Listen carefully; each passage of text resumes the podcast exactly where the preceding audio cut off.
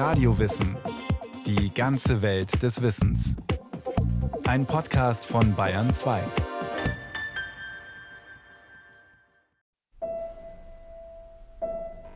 Liebe Hörerinnen und Hörer, ich soll oder vielmehr ich darf Ihnen ein bisschen was erzählen über die Persönlichkeit, über die Privatperson des Jubilars von heute, des 80-jährigen Thomas Mann, meines lieben Vaters.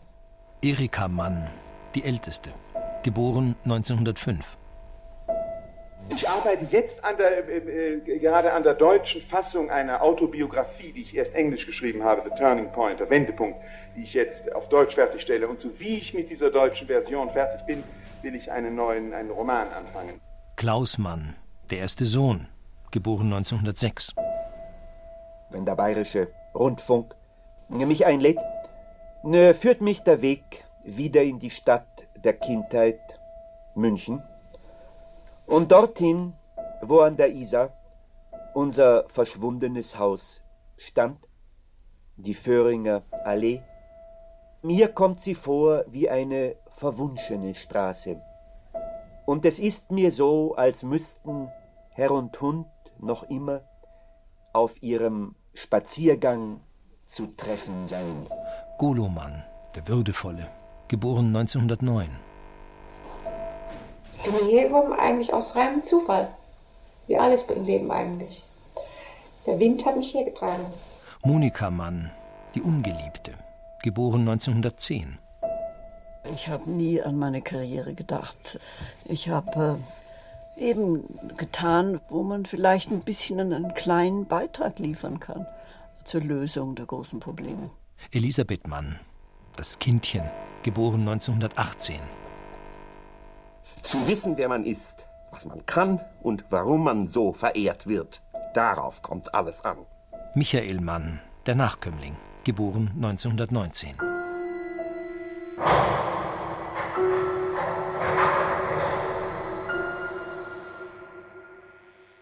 Sie waren intelligent, gebildet und gut aussehend. Sie besuchten exzellente Schulen, musizierten, verfassten Texte, spielten Theater – und fanden in ihrer Heimatstadt München mühelos Zugang zu den kulturellen Größen ihrer Zeit. Die sechs Kinder des Schriftstellers Thomas Mann und seiner Frau Katja wuchsen auf mit allen Privilegien, die eine großbürgerliche Familie zu bieten hat. Wie kam es dann also, dass Golo Mann als 22-Jähriger in sein Tagebuch schrieb: Was hatten wir für eine elende Kindheit? Angst vor anderen Kindern, vor den Eltern, dem Gymnasium, traurige Abende. Es muss die Atmosphäre im Haus gewesen sein, die ihn so bedrückt hat. Tilman Lahme, Kulturhistoriker an der Leuphana Universität Lüneburg. Nach außen hin wirkt das ja alles sehr bürgerlich. Und Thomas Mann hat ja in seiner Entscheidung, sich eine Verfassung zu geben, hat er das genannt, also eine bürgerliche Ehe anzustreben und dann auch nicht zufällig jemanden zu heiraten, der nun aus diesen Verhältnissen kommt, auch Geld mitbringt. Das alles war nach außen hin in der Tat eine bürgerliche Ehe oder auch großbürgerlich, muss man sagen mit Geld, mit Reichtum, mit den finanziellen Sorglosigkeiten, aber eben doch dann künstlerisch durchlöchert, möchte ich es nennen. Also es war den Kindern doch von Beginn an klar, dass man eben nicht Kind eines Bankdirektors ist oder so etwas. Und ähm, es wurde im Hause auch immer darüber ein bisschen gelächelt, über diese Leute. Sie waren Künstler und eigentlich zählte auch nur das Künstlerische. Ich glaube, das hat das Ganze von Beginn an für die Kinder ein bisschen verwirrend gemacht, dass man zwar diesen Habitus, dieses Äußere hatte, als wäre man fein bürgerlich, aber nach innen hin war es dann doch eher so, dass man mit viel Ironie dem gegenüberstand. Man spöttelt gerne im Hause Mann, wobei sich bei Familiengesprächen besonders Mutter Katja hervortut. Ihre scharfen Beobachtungen finden sich im Werk von Thomas Mann wieder, kombiniert mit seiner Neigung, Personen aus dem Bekanntenkreis zu porträtieren. Auch die Familie bleibt davon nicht verschont. Besonders unverblümt sind die Anspielungen aufs wahre Leben in der 1925 veröffentlichten Novelle Unordnung und frühes Leid, wo der Schriftsteller nicht nur seine große Liebe zur damals sechsjährigen Tochter Elisabeth offenbart, sondern auch die Verachtung gegenüber dem ältesten Sohn Klaus. Der nichts weiß und nichts kann und nur daran denkt, den Hans Wursten zu spielen. obgleich er gewiss nicht einmal dazu Talent hat. Er möchte gerecht sein, sagt sich versuchsweise, dass Bert bei alledem ein feiner Junge ist, dass möglicherweise ein Dichter in ihm steckt oder so etwas, und dass seine tänzerischen Kellnerpläne bloß knabenhaftes und zeitverstörtes Irrlichtern sind.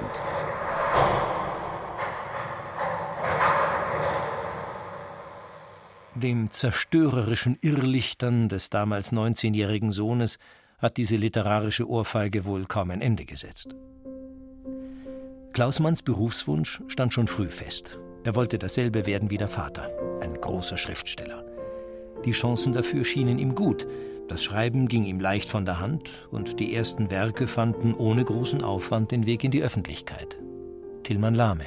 Es ist ein unglaublicher Start. Das heißt, er ist ein Star von Beginn an und er spielt natürlich auch die Vaterkarte aus. Also er führt sich ein als ich bin der Sohn des großen Thomas Mann und hat damit Aufmerksamkeit und sorgt dann dafür, dass da viel Publizität ist und da ist ihm eigentlich alles recht. Der selbstverliebte Jüngling schreibt Novellen, Romane, Theaterstücke und seine erste Autobiografie mit gerade mal 25 Jahren. Als Mitglied einer derart interessanten Familie, meint er, hat man in diesem Alter schon genug Interessantes zu erzählen.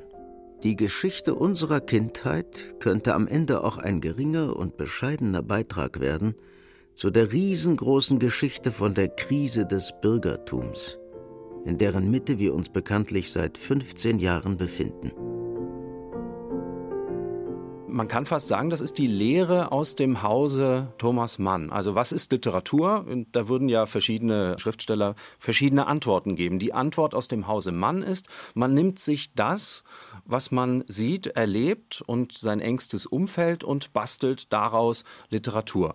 Jetzt kann man sagen, natürlich, Thomas Mann hat es in der Tat nicht so gemacht. Also Buddenbrooks ist ja nicht irgendwie ein Kolportageroman oder eine kleine Familiengeschichte der Familie Mann aus Lübeck, sondern hat ja einen unglaublichen Reiz, weil es einfach ein fantastischer bürgerlicher Roman, eigentlich eine bürgerliche Verfallsgeschichte ist, in der sich auch Leute aus Kanada oder aus Stockholm wiedererkennen und sagen, ja, so ähnlich ist das bei uns auch. Ich glaube, diesen Punkt begreift zum Beispiel Klaus am Anfang nicht so sehr. Der schreibt einfach auf, was ihm so begegnet und glaubt, das ist dann schon Literatur. Aber es ist ja schon ganz interessant zu sehen, dass das offenkundig die Kinder erst einmal so wahrgenommen haben. Übrigens auch dann in der Abkehr. Goloman sieht das, was sein Vater macht, sieht das, was Klaus macht und sagt sich dann für sich selbst, ich möchte zwar auch gern als Schriftsteller tätig sein, aber so darf ich das nicht machen. Das verletzt alle, das verletzt mich selber. Man muss sich selber auch so ausstellen, so öffentlich bloßstellen. Das will ich nicht. Golo, das hässliche Kind, wie Mutter Katja in dem Tagebuch festhielt, das sie über jedes ihrer sechs Kinder führte.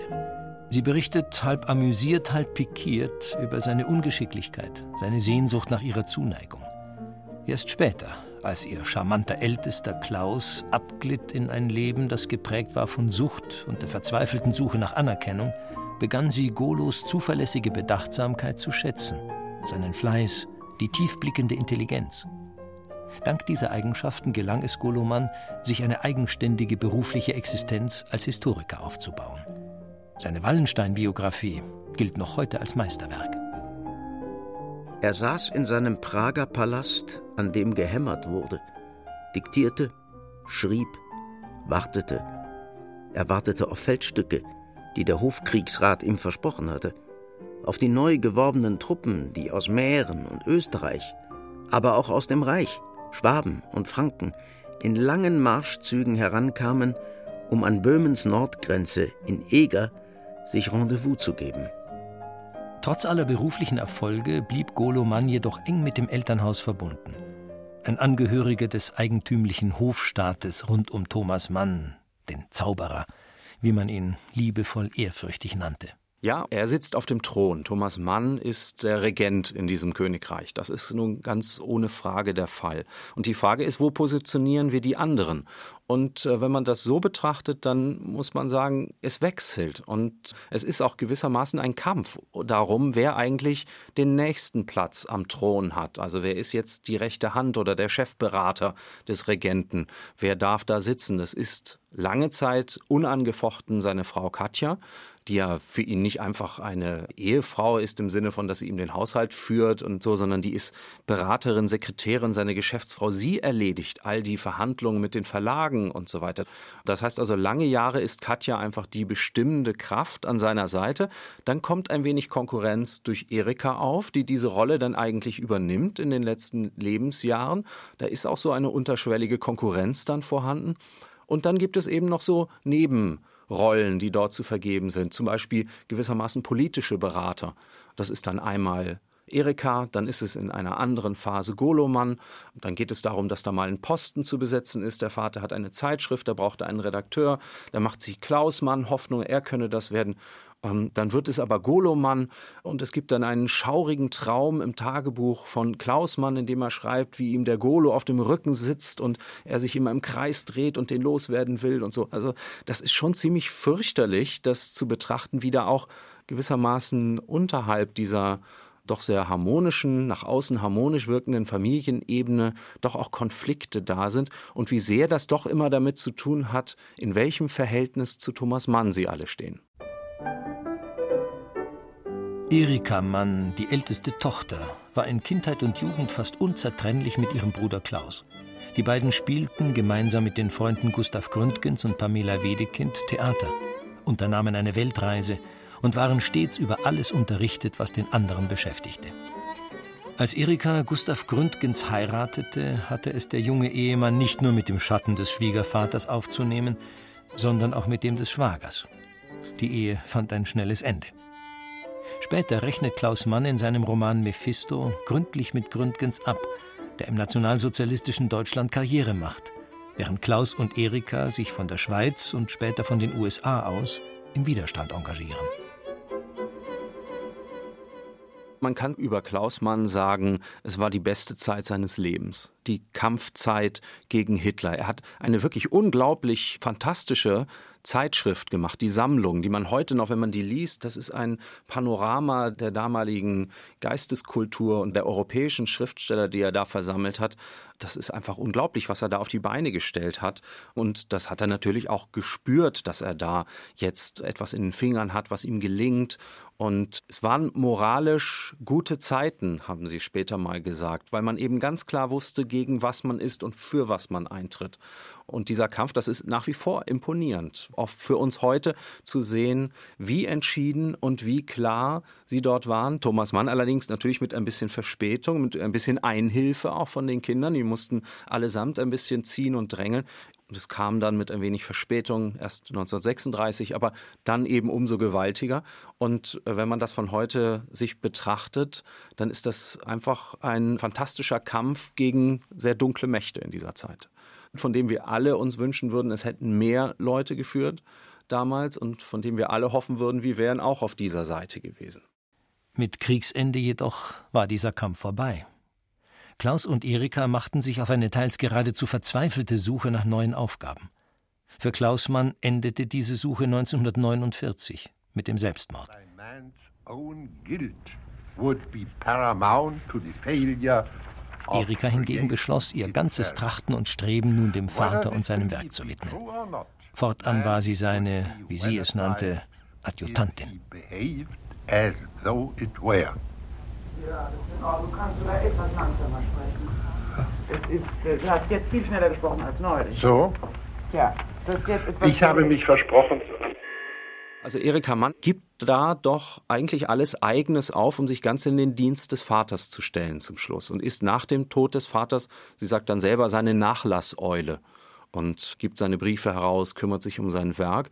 Und da kommt dann eben auch diese unglaubliche Eifersucht. Also sie verteidigt das Werk, sie verteidigt ihre Rolle, sie beißt die anderen weg, was das angeht, insbesondere ihre Schwester Monika, die einfach sich da nichts sagen lässt und immer wieder auch so Kleinigkeiten über die Familie schreibt. Und das geht wirklich, es gibt da ganz böse Briefe, die sich dann hin und her wechseln. Das ist eigentlich sehr traurig und sehr unangenehm, das zu lesen. Monika Mann, die mittlere der Töchter, hatte kurz nach dem Tod des Vaters eine Autobiografie veröffentlicht, Vergangenes und Gegenwärtiges, in der sie unter anderem auch von ihrer Kindheit und den berühmten Eltern erzählte. Ich stamme aus einem Haus, das, soweit ich zurückdenken kann, von einem Unleben erfüllt war. Ein starker, in sich befangener, nach Selbstbefreiung inständig ringender Geist durchsetzte das warm bürgerliche Heim, wie ein Spuk. Die nicht von der Familie abgesegneten Erinnerungen rufen größte Empörung hervor im schweizerischen Kilchberg, dem letzten Wohnsitz der Familie Thomas Mann. Hat doch gerade Erika ein Buch über den Vater geschrieben, das nun fast gleichzeitig mit Monikas Werk erscheint. Das letzte Jahr, eine trauliche Würdigung des Schriftstellergenies, deutlich respektvoller als das, was die Schwester verfasst hat. Man ist sich einig, typisch Monika. Monika Mann ist ein unglaublich interessanter Fall, weil sie auf der einen Seite in der Familie stets der dumme August ist oder die dumme Augustine. Und das Möhnle heißt es immer. Und selbst ihr äh, Bruder Michael, der nun wirklich nicht zu den Favoriten in der Familie gehört und auch viel im Sinne der Familie falsch macht und so, selbst der übernimmt irgendwann schon als 20-Jähriger den Begriff Monihaft, wenn er beschreiben will, dass er etwas irgendwie besonders dumm gemacht hat. Das heißt also, man hat sich da in der Familie darauf verständigt, dass Möhnle, das ist nichts und die kann nichts und das hält sich so durch durch die Briefe. Man redet über sie und man redet eigentlich immer nur schlecht über sie. Man kann einfach fast sagen, Klaus ist der Einzige, der ein bisschen wärmer und netter ist, aber im Prinzip auch nur, weil er eben charmant ist und das nicht so deutlich ausspricht. Und wenn wir jetzt uns ansehen, dass von außen diejenigen, die also außerhalb der Familie stehen und Monika Mann kennenlernen, dann doch oft äh, recht angetan sind und sagen, was für ein charmantes, hübsches Mädchen und so nett und mit der kann man sich gut unterhalten und so weiter. Also es gibt da eine kolossale Unterschiedlichkeit in der Sicht auf Monika Mann innerfamilie und außerfamilie. Und in der Tat, sie, sie hat ein wunderschönes Buch über ihre eigenen Erinnerungen und die Erinnerungen an ihren Vater geschrieben, das dann kurz nach dem Tod von Thomas Mann, also 1956, ein Jahr später erscheint. Erika Mann, ihre Schwester, ist unglaublich wütend auf sie, weil sie findet, dass sie kein Recht hat, über den Vater zu schreiben und dass das ihr allein zusteht und dass das Buch auch total verstiegen und eben monihaft ist. Aber wir sehen das nicht so und die Leute damals haben das auch nicht so gesehen. Das ist sehr gut verkauft worden und zum Ärger in der Familie natürlich auch noch viel besser als das parallel gekommene Buch von Erika Mann. Es bleibt dabei. Monika ist das schwarze Schaf in der Familie gleich gefolgt vom jüngsten der Kinder. Michael Mann wurde nach einer kurzen Karriere als Musiker Literaturwissenschaftler und Autor. In den 70er Jahren begann er damit, die Tagebücher des Vaters zu edieren, die laut Vermächtnis von Thomas Mann 20 Jahre nach seinem Tod veröffentlicht werden durften.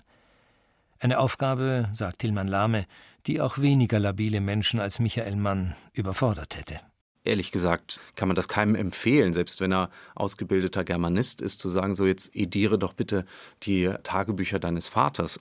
Und äh, er macht das, er bewirbt sich regelrecht darum und liest dann natürlich Dinge, die nicht angenehm waren für ihn. Jemand wie ich sollte natürlich keine Kinder in die Welt setzen, schrieb der Vater von sechs Kindern da etwa, und dass er einige von ihnen nicht besonders mochte, darunter auch Michael. In Thomas Manns Tagebüchern findet sich vieles, das zum damaligen offiziellen Bild vom vornehmen Schriftsteller und Familienmenschen nicht passte. Etwa seine starke Erregtheit beim Anblick schöner junger Männer oder eine gewisse Abneigung gegen Jüdisches. Und all das sollte sein Sohn Michael, mütterlicherseits jüdischer Herkunft, nun einer erwartungsvollen Öffentlichkeit zugänglich machen. Eine nicht zu bewältigende Aufgabe.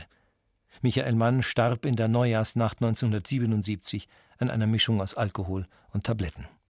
Es gibt ja keine Rebellion in dieser Familie. Also niemand von den sechs Kindern trennt sich wirklich von dieser Familie, von den Eltern und sagt, ich will mit euch nichts mehr zu tun haben. Ich mache ganz meine eigene Sache mein eigenes Leben und bin allenfalls noch im losen Kontakt zu euch, sondern obwohl ja mancher da nicht gut gefahren ist und schlecht behandelt wurde in der Familie, sind sie doch alle unglaublich anhänglich. Und das gilt sogar für Monika, die also wirklich nicht freundlich behandelt wird und das immer zu spüren bekommt und auf der anderen Seite jedes Jahr nach Hause kommt. Jedes Jahr, selbst als sie älter ist, immer noch mal so fast drei Monate im Haus der Mutter verbringt.